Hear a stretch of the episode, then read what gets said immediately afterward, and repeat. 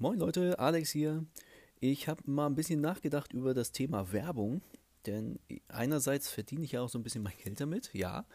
Andererseits bin ich selber ganz oft echt total genervt davon, wie man mit Werbung, ihr wisst schon was, zugekleistert wird.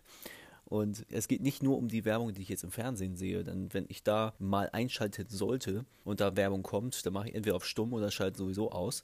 Also das ist keine Frage, die gucke ich gar nicht. Aber es ist ja auch manchmal so, ich weiß, ich habe jetzt irgendwelche Facebook-Anzeigen zum Beispiel im Kopf. Wenn ich mich darüber aufrege, dass es sowas gibt, weil ich sage, okay, meine Daten werden ja dafür benutzt, dass ich personalisierte Werbung bekomme.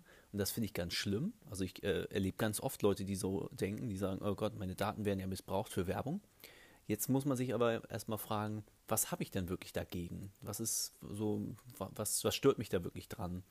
Und ja, entweder ist es halt die Tatsache, dass meine Daten benutzt werden, aber ich bekomme ja auch quasi was dafür. Also diese Werbung, die mir gezeigt wird, ist ja im Grunde schon etwas, was mich ja auch interessieren soll. Und entweder interessiert mich das dann wirklich, also ich habe das zum Beispiel mal gehabt, dass mich eine Werbung wirklich interessiert hat. Das ging irgendwie um so einen Selfie-Stick. Äh, ich kann im Moment nicht, weiß gar nicht, wie der heißt. So, so ist es hängen geblieben. Ähm, das Ding war total genial und das hätte ich sofort gekauft, wenn es nicht 300 Dollar gekostet hätte. Aber Werbung in dem Sinne funktioniert schon, weil die meine Interessen kennen und sozusagen mir genau das anbieten, was ich eigentlich auch sonst kaufen würde. Also von daher kann ich doch eigentlich nur zufrieden sein, dass mir da eben keine äh, Babywindeln sozusagen angedreht werden. Also das, äh, da sind zwei Welten dazwischen. Ne? Und ich sag mal so, man kann so eine Werbung, die man eben nicht mag, wo man kein Produkt oder sonst was kaufen möchte, die kannst du ja immer noch ignorieren. Ich meine, du bist ja nicht daran gefesselt und musst sagen, oh ja, jede Werbung muss ich aber äh, ernst nehmen sozusagen. Also ich finde, man kann das Thema auch überdramatisieren, denn eigentlich ist es ja dafür da, dass wir sozusagen etwas angeboten bekommen, was wir wirklich haben wollen oder haben wollen würden.